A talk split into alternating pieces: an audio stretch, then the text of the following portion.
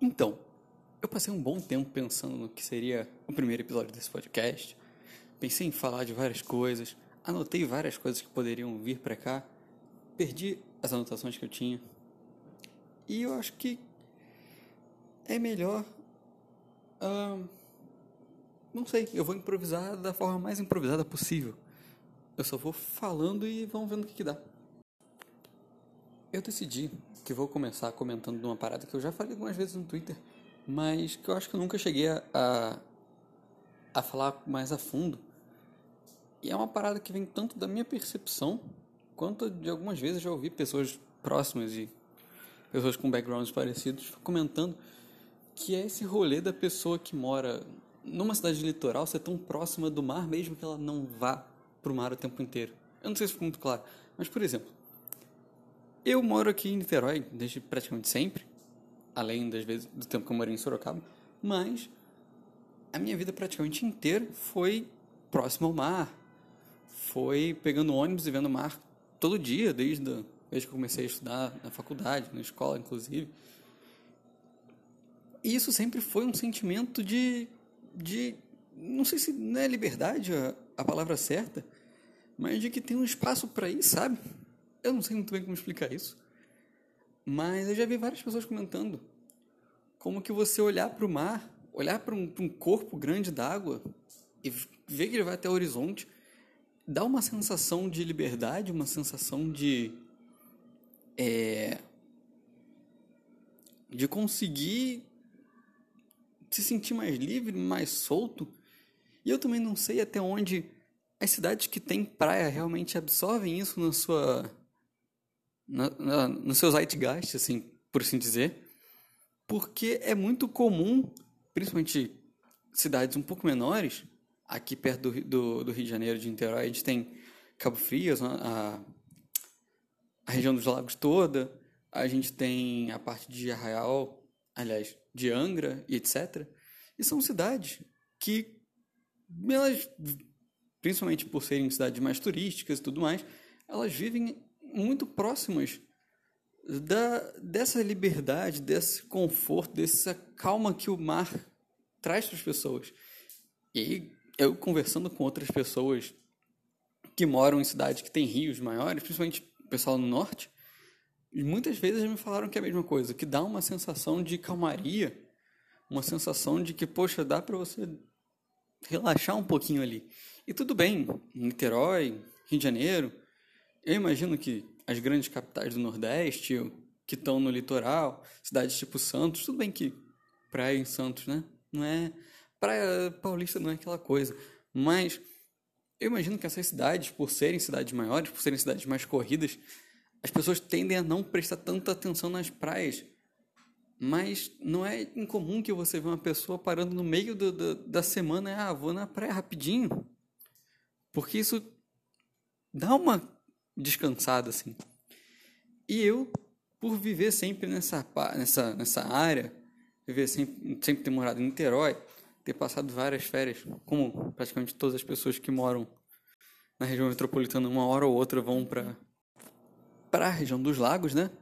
É, e acaba tendo todo esse contato com essa, não sei se a gente pode chamar de uma cultura, mas por essa esse sentimento em relação ao mar e isso acaba fazendo com que muitas vezes seja estranho a gente estar num lugar que você não tenha como ver o litoral assim.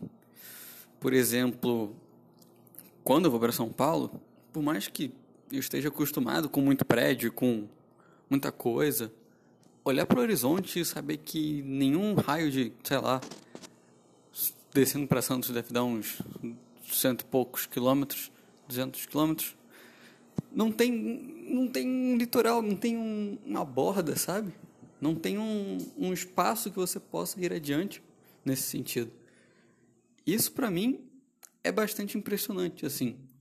É, parece uma coisa que é muito do pessoal que viveu, que cresceu nessas áreas próximas a grandes corpos d'água o que não acontece com, sei lá, com uma pessoa que não está familiarizada, familiarizada com isso. É, e justamente por isso, um dos meus objetivos de vida, eu cheguei a comentar ontem, eu acho, era nadar em todos os oceanos. Porque para mim, só um segundo, eu beber água, não tem corte nesse podcast, diga-se de passagem.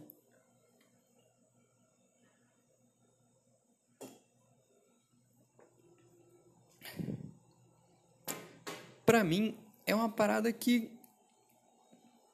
é meio que representa essa liberdade que eu tenho quando eu vou para esses lugares. Tudo bem que até hoje só aconteceu de nadar no Atlântico Sul, só em praia brasileira e bem localizado, inclusive no Sudeste, no máximo uma vez ao Sul. Mas é muito curioso esse negócio dessa relação de isso eu, falo porque por muito tempo eu não fui não, não, não, não eu nunca fui muito acostumado desde que eu fiquei mais velho aí pra praia. Eu vou pra praia sei lá umas duas vezes no ano se muito morando numa cidade que tem uma praia que tem praias ótimas a meia hora de ônibus. Então assim é isso é mais ou menos o conceito do podcast, de eu só tacar algumas coisas que eu venho pensando, ou que eu não sei como colocar muito bem em palavras e escrever a respeito, mas eu espero que tenha dado um, um gostinho assim da ideia mais ou menos. É claro que os próximos episódios seriam mais elaborados.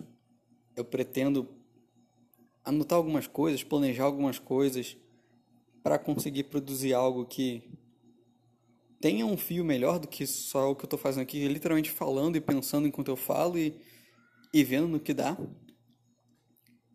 Mas eu espero que seja legal de ouvir. Eu acho que esse primeiro episódio ficou um tanto quanto confuso, de fato.